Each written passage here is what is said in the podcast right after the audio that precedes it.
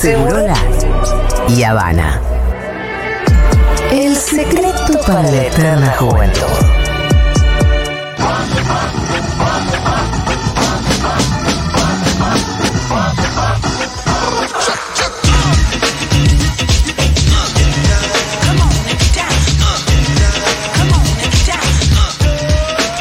Muy bien, Rolo, ¿de qué vamos a hablar? Julita, eh, viste que la semana pasada hablamos de Blonde, Sí. de la polémica, Sí. la gente que se ponía a tuitear, indignación, Sí. hay gente que salió a defenderla. Opinión. Eh, exacto, ¿no? Vos hablaste y gente que malinterpretó lo que vos opinabas. Exacto, la gente muy atenta a lo que uno tenía para decir también. Ajá. Eh, ahí me pasaron dos cosas en ese contexto que me llamaron mucho la atención. Uno es una colega que me preguntó, dijo, che, Fito, ¿viste Blonde? Sí. Porque todavía no tuiteé y no sé qué tuitear, no sé qué decir. ¿Por qué tenía que tuitear? Bueno, y eso es lo que me empecé a preguntar, ¿no? Eh, y al mismo tiempo, bueno, la vimos en, en el Cine Club, viste que yo tengo ahí tres grupos donde vimos Blonde. Y em, un grupo llegó con las antorchas. Y ahí hablamos de, de las expectativas que habían tenido con la peli, Claro. claramente no habían sido eh, cubiertas o que simplemente no tenían expectativas, pero la película no les gustó. Em, después, eh, otro grupo, eh, en un grupo me pasó que em, la gran mayoría de la gente decía, mira, la- no, no- es que me indigné, me resultó una película interesante eh, y tengo muchas ganas de, de hablar de la película, pero no tengo claro que, del todo qué es lo que me pasó con la película. Pero que habían sentido, a partir de toda la, la bola que se había generado con Blonde, la necesidad de expresarse, de manifestarse, de tomar posición Sí. frente a la peli.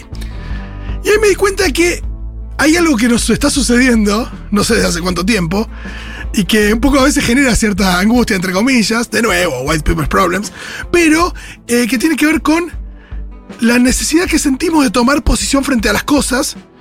Al mismo tiempo, eso es una idea que defendemos, la idea de plantarse. Sí, pero no todo, digo. Una cosa es decir, bueno, tengo mi visión con el mundo, no es que ah, no me interesa la política, sino que algo que pasó, cualquier cosa, y que, y, y que de repente es eh, tema de debate Sí. público, por ahí podés no saber lo que opinás. Exacto, y a eso quiero Podés ir. no saber lo que opinás. Porque es verdad que es una idea que defendemos, ¿no? Esto de que eh, tenemos que tomar posición, la idea de que lo personal es político, entonces en cualquier eh, ámbito de la vida puede estar eh, atravesado por una cuestión eh, política y sobre la que está bueno expresarse y demás.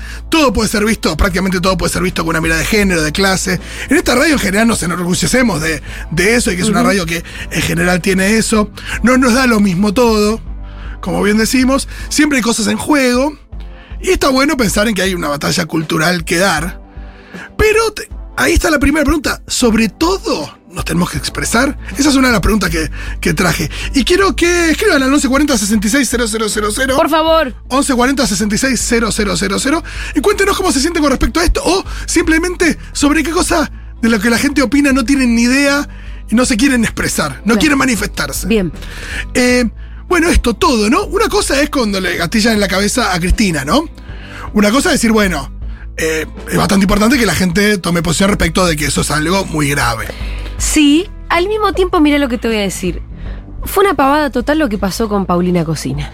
Totalmente. Porque todo el mundo quería que Paulina Cocina dijera algo al respecto. Pero si la chica que te enseña a hacer canelones, boludo, ¿por qué necesitabas la opinión de Paulina Cocina si te enseña a hacer ravioles? Sí, y que, y que ella, por ejemplo, tenga una, una mirada política sobre algunas cuestiones, o que conocemos, conozcamos algunas, no quiere decir que tenga que opinar de eso. Y también, en el fragor de, de tener una conclusión Sí. sobre el tema, eh, uno podía condenarlo, pero también decir, bueno, la- eh, nos subimos todos al discurso de odio. Sí. No me acuerdo quién fue acá que nos dijo, guarda que. También está la posibilidad de que, además de todo el discurso de odio y demás, haya habido un plan para matarla, concreto, a partir de intereses. Sí. Y cuando nos subimos a la del discurso de odio, esto de un chabón que se cansó de escuchar Feynman y le puso una, una pistola en la cabeza a Cristina, estábamos de alguna manera eh, desestimando una posibilidad que podía tener que ver con otra cosa. Sí. De nuevo, en el correr para tratar de sacar una conclusión respecto al tema inmediata, ¿no?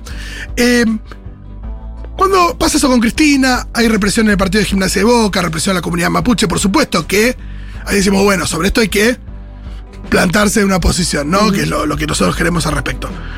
Pero cuando Will Smith Sí. se levanta Sí. de su asiento en los Oscars, le pega una cachetada a Chris Rock, Sí. ¿no? Eh, eso de repente eh, nos metió en una situación en la que vos tenías, eh, había una cuestión de género, porque habían hablado de la mujer, había una cuestión respecto de la salud, porque se había metido con un tema de la salud de la mujer. También había una cuestión de la diversidad, pues son tres personas negras. Sí. Eh, también el comportamiento de una pe- persona pública que puede ser eh, un referente para la población, para los jóvenes. Sí. Como que hay un montón de aristas. de Obviamente la cuestión. cuestión de la violencia, porque es una trompada. Exacto. Y de repente había que tuitear en el momento y tener una conclusión acerca de eso. Cuando en Eh. realidad. Yo realmente nunca tuve opinión respecto de eso. El Dibu Martínez hace un gesto obsceno después de atajar un penal. Sí. La echada se lo festeja. Está bien que se lo festeje. Está mal el gesto. eh, digo, eh, ¿qué pasa en el fútbol? Hay un montón de cuestiones para opinar. Pero no, todos tenemos que salir a hablar de eso. Eh, las cosas que dicen en Luzu. Argentina 1985.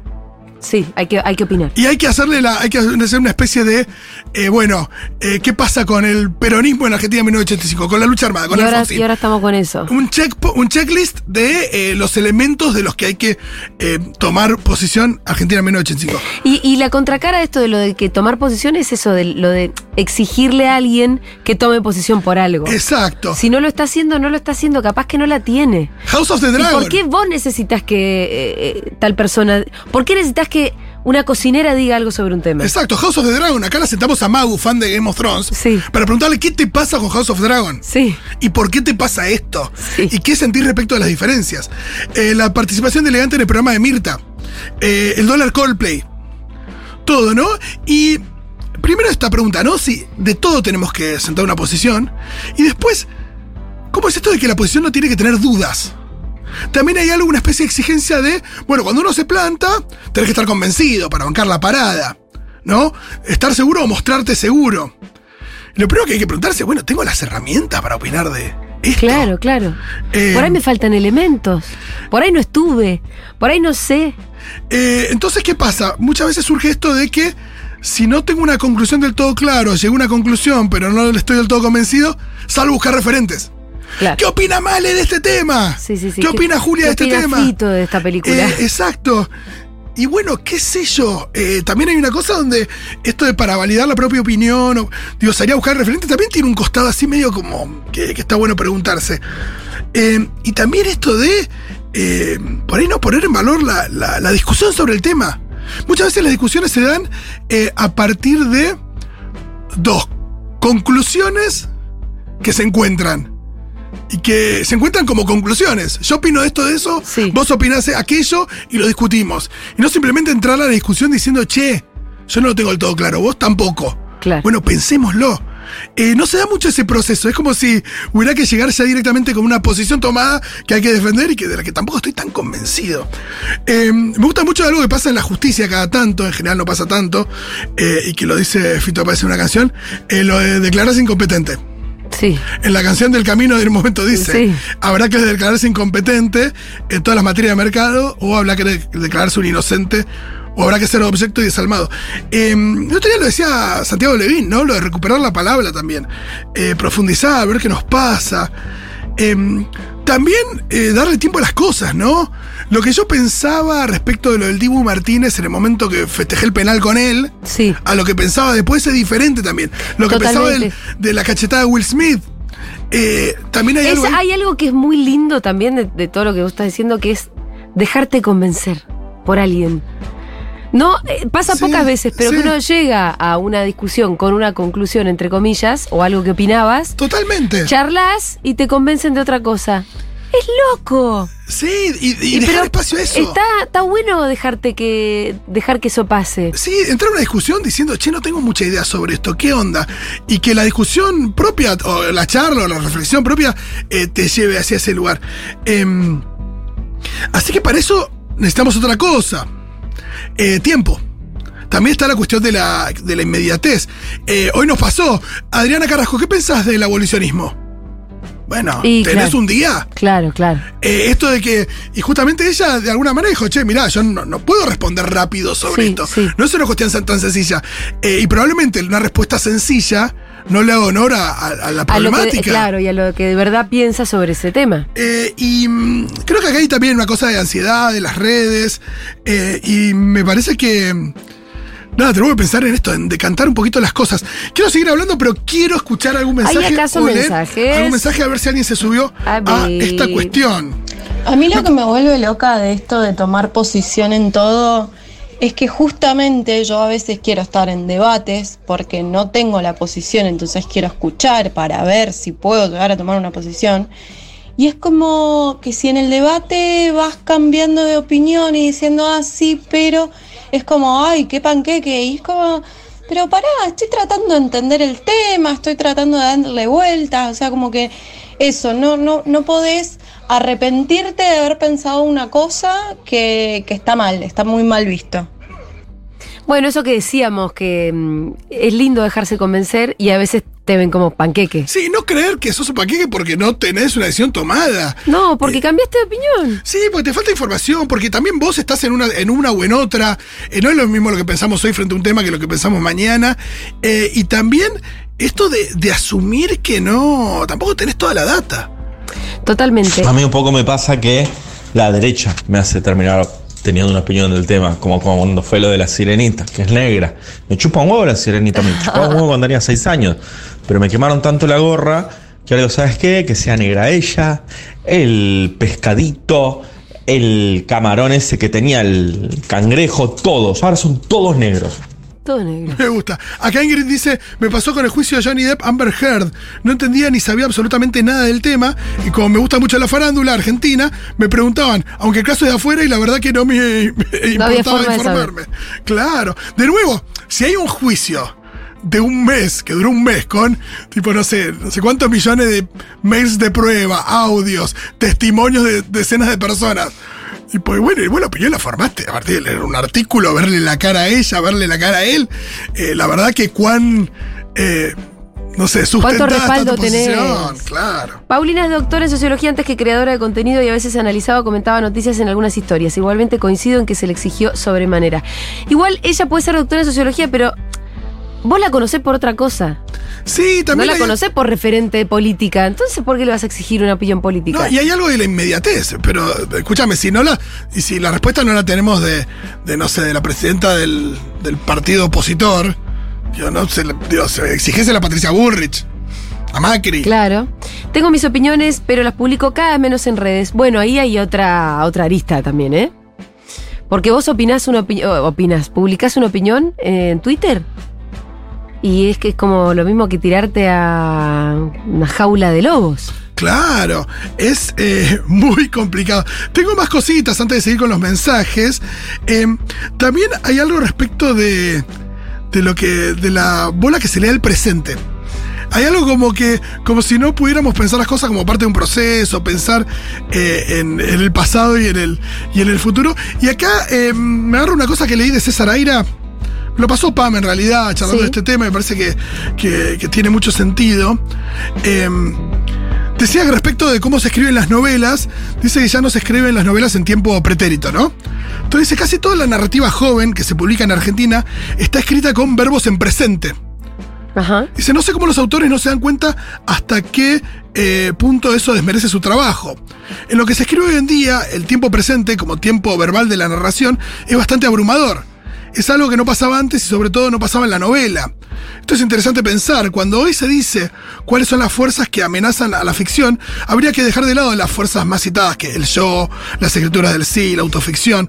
No es tanto eso como la idea del presente, el modo en el que el tiempo presente es el tiempo que se nos presenta cada vez más como el tiempo único, Claro. el tiempo privilegiado, el más preciado, el que nos interpela como el tiempo más urgente, la hipercotidianeidad, la inmediatez, todas las formas del vivo, la conexión, la urgencia, la ansiedad, la adicción. Por supuesto que el asunto no es oponer el tiempo pretérito versus el tiempo presente como tiempo malo, más bien sería conveniente pensar por qué el presente se impone como el tiempo único de la narración y el tiempo único a ser narrado. También hay una cosa, ¿no? De Sí, sí, sí, está buenísimo, está buenísimo. eh, en, en el presente, el otro día Levin decía, ¿no?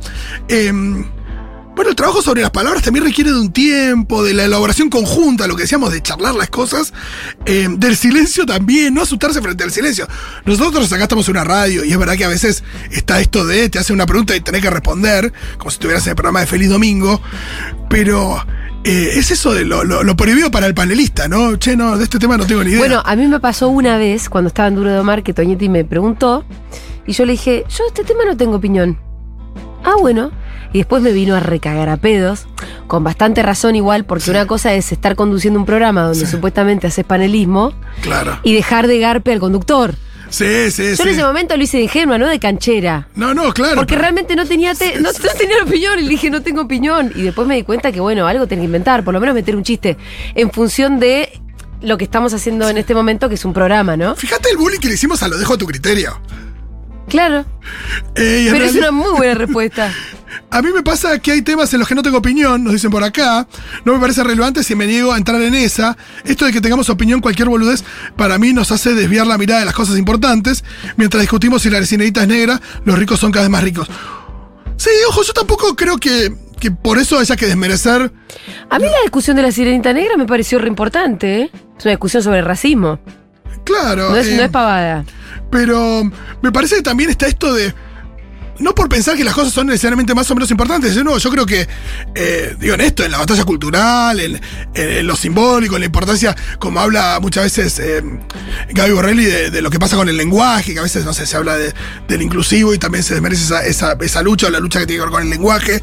Eh, no es lo mismo decir eh, sirvienta que trabajadora de casa particular. No. Eh, pero, eh, pero entiendo a alguien que no quiere entrar en esa discusión porque no la termine de comprender. Totalmente, mira, cerramos con este, que Miru ya quiere cerrar.